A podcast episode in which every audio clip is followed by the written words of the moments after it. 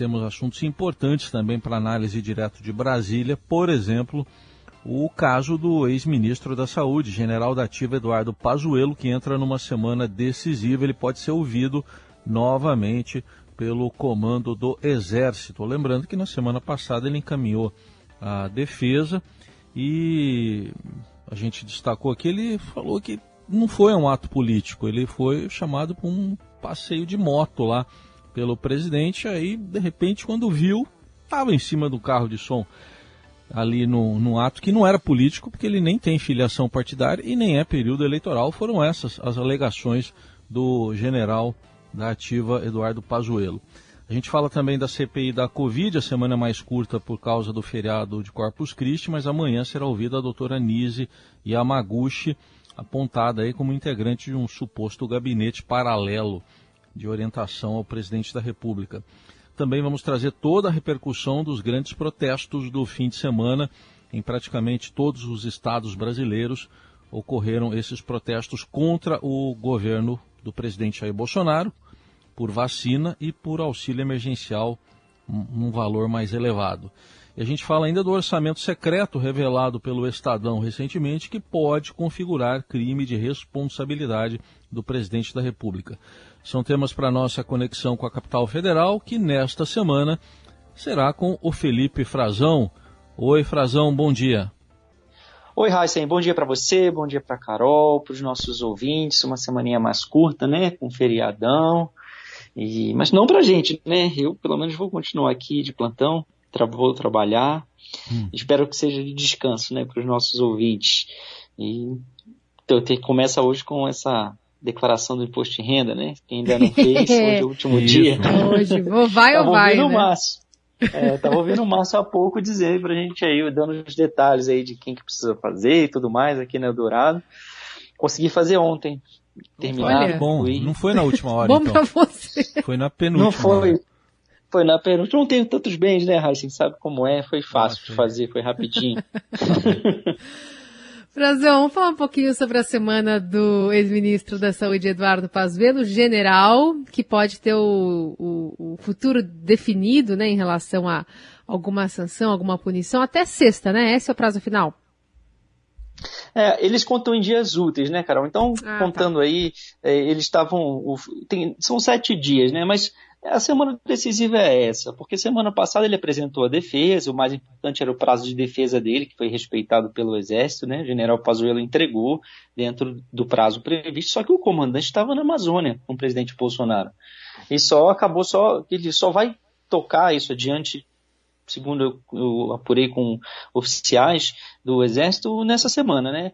Claro que ele já vem tendo conversas, claro que ele já sabe do teor da manifestação, que chegou lá no comando do Exército por um envelope lacradinho, está tudo sendo tratado com bastante sigilo, mas acabou que eh, algumas pessoas do governo deram, passaram informações sobre qual era o teor da manifestação dele que não convenceu ninguém, né? Os, os oficiais do exército estão dizendo que não convenceu nem o próprio Pazuello, que foi muita cara de pau, que está sendo um constrangimento muito grande. E o, o, comandante se vê nessa situação de, nessa semana, ter que tomar uma decisão e a expectativa lá no comando do exército é de que ele possa chamar de fato Pazuello novamente para ouvi-lo pessoalmente. Isso é muito comum dentro, quando há alguns casos de transgressão disciplinar, que seja aberto um procedimento, o, o, quem, o suposto transgressor faz a sua defesa por escrito, formalmente, né, tem uma ficha, um formulário que eles preenchem ali e vão dando toda a tramitação oficial. Só que eles podem também, os, superiores, né, os comandantes, convocá-los para uma conversa ali, tete a tete, para entender o que, que aconteceu de fato, sentir o que, que o, se há sinceridade, né? Porque até agora não realmente não convenceu. Essa história que o Heisen falou, resumindo aí, de que era um ato não era ato político, isso não convence ninguém porque isso é falso, né? Não é verdade. Era um ato político, sim. O presidente estava lá, o próprio presidente da República não precisa estar filiado a partido porque política não se faz só em partido, né? Então, ele deve, pode ser chamado, depois o comandante vai ter, eles estão calculando até a próxima segunda-feira que isso saia, e pode ser que a deliberação dele também não venha a, a público, né? Que o, que o, comando do exército não solte uma nota oficial falando eh, sobre o caso, Eles estão tentando de, lidar com isso de uma forma que a crise com o presidente, que já deixou claro que não quer ver o, o Pazuello punido, Carol e Heinz, que, ele, que ela não se escale e não aumente essa crise, porque pode amplificar essa crise pode não ser bom para ninguém. Há um grande temor que o comandante renuncie se o Bolsonaro insistir em tentar blindar o Pazuello de qualquer punição. Bom, vamos aguardar então essa esse possível aí, esse possível novo depoimento dele para ver que, qual vai ser a desculpa. Mas enquanto isso, ele até vai voltar para a CPI da Covid, né, vai entrar numa fila de novo. Vai. É, mas vai. a CPI da Covid. E pode chegar tem... lá já. Oi? Pode chegar lá já, já pode chegar na CPI, assim, advertido, é. né? Ah, advertido sim. verbalmente, com esse, com esse caso é, é. solucionado né? Porque a CPI vai ter essa semaninha um pouquinho mais curta também. É, pode ser que o Pazuello chegue lá já ou repreendido oficialmente, né? Com, com a decisão, a punição dele, a, trans, a transgressão disciplinar que ele cometeu, essa infração, que foi participar da, do ato político com Bolsonaro no Rio, pode, pode chegar já em outra condição, né? Com um constrangimento ainda maior para ele. E ele tem dito que não vai sair do cargo não vai passar para a reserva enquanto estiver com a CPI uhum. é, em funcionamento. Ele se sente mais protegido. Sim. Bom, a CPI amanhã tem a doutora Nise Yamaguchi, né, que vai ser ouvida e é uma defensora da cloroquina. O que, que pode ser de esclarecedor esse depoimento, hein? Acho que o ponto principal do depoimento dela vai ser ela esclarecer é, se ela estava nessa reunião que algumas autoridades, como o ex-ministro Mandetta e o presidente da Anvisa, já relataram no início da CPI. Para o nosso ouvinte que não lembra, eles disseram que havia médicos num gabinete do presidente sugerindo a alteração da bula da cloroquina para que fosse eh, incluída a recomendação para a Covid-19 por meio de um decreto, de, uma, de um projeto de lei do, do governo é, as circunstâncias ainda sigilo, é, muito nebulosas sobre essa reunião, mas havia lá uma minuta, uma sugestão de um texto, de alteração de um texto, o que foi rechaçado pelo presidente da Anvisa, é, o Barra Torres, ele relatou isso à CPI, então ela vai ser chamada para confirmar ou não esses fatos, né? Aí pode haver, se, se a versão não bater, pode haver de novo um pedido de acareação, reconvocar as autoridades, mas esse é um fato muito relevante, porque ela de fato estava, esteve no Palácio do, Palá do Planalto em várias ocasiões fazendo recomendação ao governo, ao presidente, eh, e todos sabem a, a, opinião dela. A doutora Nise, ela não fez só esse aconselhamento eh, dentro do governo, ela fez em público, eh, nas rádios, na televisão, nas redes sociais, o país todo acompanhou, sabe qual é a posição dela, né? Ela, ela é a favor do que o governo chama ou decidiu chamar de tratamento precoce, que é uma linguagem que é contestada na própria área médica. E naquela época mesmo, o ministro Mandetta também disse que se eles quisessem levar isso adiante, isso deveria ser discutido com as classes, com as entidades médicas de classe né, de cada um deles. E a doutora Nise vai poder explicar melhor como foi esse fato, dizer se até onde ela aconselhou o presidente Bolsonaro, qual foi o papel dela. Ela está indo, Heisen e Carol, como testemunha também. Né? Ela tem a obrigação de dizer a verdade e ela é, precisa colaborar com a solução dessas questões que ainda estão nebulosas na, sobre o andamento, sobre como o governo decidiu é, as suas políticas durante a pandemia, porque ela de fato fez um aconselhamento e ela é, segundo o que os senadores já conseguiram apurar, uma das integrantes desse uh, gabinete paralelo, ministério paralelo, como o Renan Calheiros é, está chamando o Renan Calheiros, o relator da CPI. Depois dela, acho que nessa semana só tem mais uma reunião, assim, que é uma reunião com médicos também, com especialistas, e que vão dar um assessoramento técnico para os senadores. É bom, né? Tá precisando, hein, Carol? Também dar uma estudada, né? É sempre bom ter alguma algum assessoramento, né? Escutar infectologistas, vão escutar médicos da família uh, e também um neurologista. Está prevista para o dia seguinte, para quarta-feira. E tem essa pressão dos governadores por outro lado, né, querendo ser convidados e não convocados para falar na, na, CPI, fora o prazo, né, porque se todo mundo realmente eh, ficar falando só nesse recheio da semana, não na segunda nem na sexta, Talvez tenha que sei, ampliar o prazo da CPI ou espalhar mais essas pessoas com sessões ao longo de toda a semana, né, Frazão? Exatamente. Eles estão mandaram uma carta né, para o presidente da CPI, para o Maraziz. Alguns deles estão se reunindo ou vão se reunir com eles, estão conversando por telefone, claro. O Mar foi governador, uh, entende a situação dos governadores e eles estão pedindo uh, uma manobra para que eles consigam é, é, mudar a sua convocação, porque aí é obrigação, né? Ele tem que ir naquele prazo, tem que ir na data e, e para convite, que aí é diferente. E também, assim, se a gente for notar, pode ser que a CPI comece a, a, mudar um pouco de tom agora, né? Ela pode, de fato, as autoridades principais é, já, já falaram, né, que lidaram com a gestão é, da pandemia, é, até aqui, já os ministros, ex-ministros da Saúde, o, o, direção da Anvisa, uh, e agora estamos ouvindo é, outras autoridades, de menor escalão também vão, vão começar a falar, tem alguns depoimentos que serão, eh, já estão sendo marcados, já estão sendo agendados, já foram aprovados de autoridades de assessoramento do presidente da República, essas eh, gente que havia, ou participava do suposto eh, Ministério Paralelo da Saúde, nesse né, gabinete paralelo, e, esse, e agora também pode ser que de fato consigam começar a ouvir os governadores, deve ser o primeiro, o Wilson Lima, do Amazonas, né? Deve ser um dos primeiros, porque lá foi um, uma das crises e, e a cúpula de CPI é muito voltada para o Amazonas, porque aconteceu lá que chocou todo o país. Está tendo essa tentativa de manobra, assim, por parte dos governadores, pedindo assim, uma reconsideração dessa decisão de convocá-los, né? É, mudar os requerimentos é, para um convite e, e o reagendamento deles.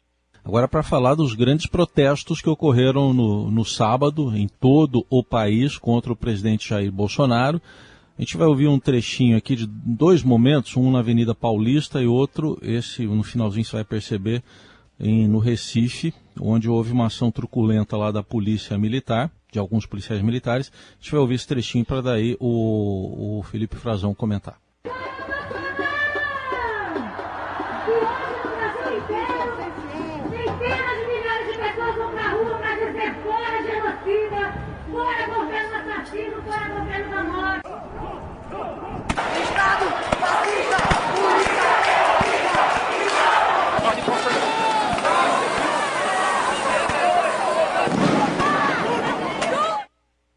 Bom, tá aí, Frazão. Domingo retrasado a gente teve lá aquela manifestação no Rio a favor do presidente Jair Bolsonaro, né? Manifestação de apoiadores ou aduladores. Essa do fim de semana foi a da falta de paciência, né?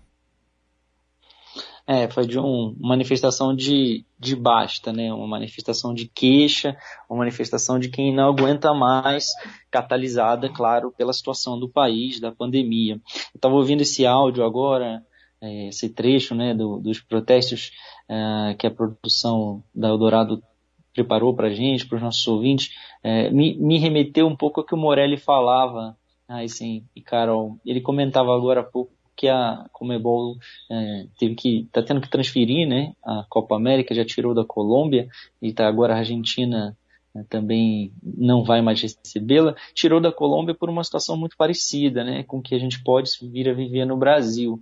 Lá o país está, o governo está sofrendo com protestos há meses, protestos muito violentos que já deixaram mortes, já deixaram várias pessoas com sequelas, com feridos. Foi o que aconteceu, é, é, pelo menos é, até onde a gente sabe, em, em, alguns casos no Recife. Né? O governo de Pernambuco vai indenizar pessoas que foram feridas, porque a manifestação terminou com um, um confronto, né? ou pelo menos com uma repressão policial bastante forte em Recife. Então o governo de Pernambuco já, o governador já anunciou isso, né, que, que vai sim é, acompanhar a investigação, que vai, a corregedoria vai, vai punir os atos, né, algo que a gente já viu uh, há algum tempo aqui no Brasil, né, mas essa pandemia pelo menos até agora, não estava abrindo muito espaço, não havia tido, pelo menos nesse ano, é, um caso recente de uma manifestação com essa dimensão que a gente viu em todas as capitais, em todos os estados, em cidades relevantes. E, e se a gente for comparar um pouco, o governo da Colômbia do exterior está sofrendo bastante com isso, já houve mudança de ministros, é, há uma reprovação grande e claro que o governo brasileiro, o governo Palácio do Planalto está de olho nisso, no que isso pode se transformar. O problema, também nesse sob som, é, há uma voz ali feminina, né, falando é, de, de basta, né, o governo fora Bolsonaro, é, a pauta desse protesto também acho que vai importar muito, Carol e Aysen agora, porque há uma divisão né, entre os partidos é, que participam do protesto, entre cidadãos que não têm preferência partidária alguma, mas estão indignados e, e também estão indo participar, né, querem se, se, ser ouvidos, né, e se eles vão, vamos defender um impeachment do Bolsonaro ou não, qual é a pauta, né? Isso é um ato é, com vistas à eleição de 2022 em defesa do, do ex-presidente Lula, da volta do retorno dele, ou não. Eu acho que passa o futuro desses protestos, se isso vai se engajar, se eles vão se repetir com maior frequência e de fato emparedar o governo, passa um pouco por isso, por essas definições. Se é uma defesa do impeachment ou não, se é um ato é, contra o governo e se vai ser um ato é, que vai acabar terminando sendo também em apoio a alguma uh, autoridade, algum candidato que se coloque contra o presidente com as eleições. O governo, claro, vai tentar eh, apostar nessa última ficha, né? Que é, na verdade, os atos não são só para promover o ex-presidente Lula. Não é isso. Mas acho que passa por isso também própria, o próprio engajamento de pessoas que, que, eventualmente não tenham alguma preferência partidária ou não, não, não sejam eleitores do Lula e que estejam dispostos a participar, o que é um risco, né? As pessoas estão correndo um risco, mas decidiram correr esse risco para a sua saúde pública e a de outras pessoas também, porque não aguentam mais. Frazão, e tem essa questão também de se eh, vão dobrar a aposta, né? Se os aliados do presidente vão promover outras manifestações para ficar aquela medição de forças nas próximas semanas, a gente vai ter que observar isso. E bem pontuado por você, né? É, por exemplo, o ex-presidente Lula, o próprio João Dória, silentes né, nas redes sociais, não falaram muito. É, até porque, de um lado, um deles pode ter que é, levantar medidas mais restri restri é, restritas né, de, de circulação na, no estado de São Paulo por conta da proximidade dessa terceira onda, e por parte do, do ex-presidente Lula, é, atropelaria talvez uma construção de candidatura, não sei se ele se colocaria em desgaste também, já no momento em que ele quer que o desgaste seja todo focado no presidente Bolsonaro. Tem vários cálculos sendo feitos, né?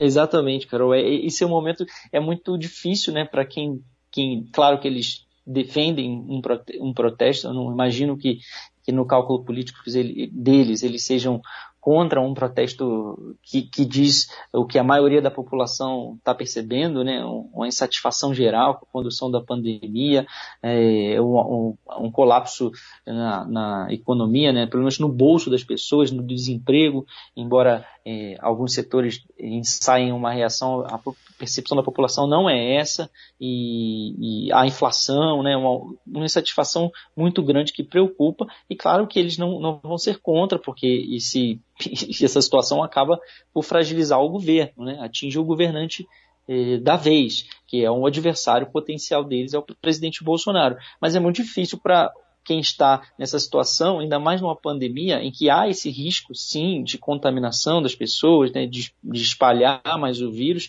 como é que eles vão defender publicamente é, que as pessoas se arrisquem né, e depois ser responsabilizado por isso?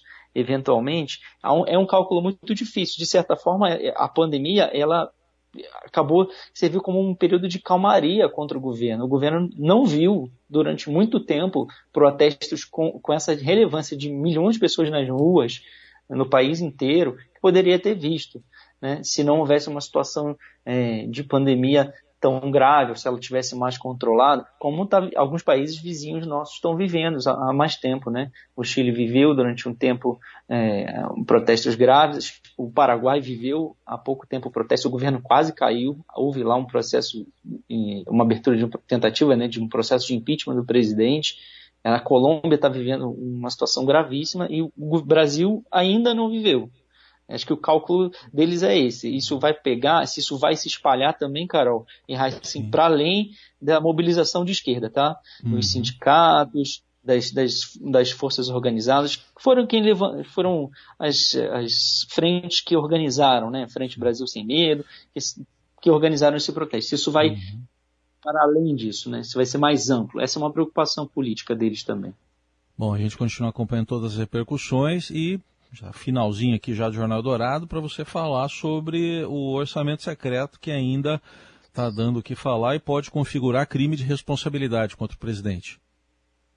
É, exatamente. Vou deixar então, Heisen, também o convite para que nosso ouvinte acesse o site do Estadão e leia um levantamento que o nosso colega Breno Pires fez.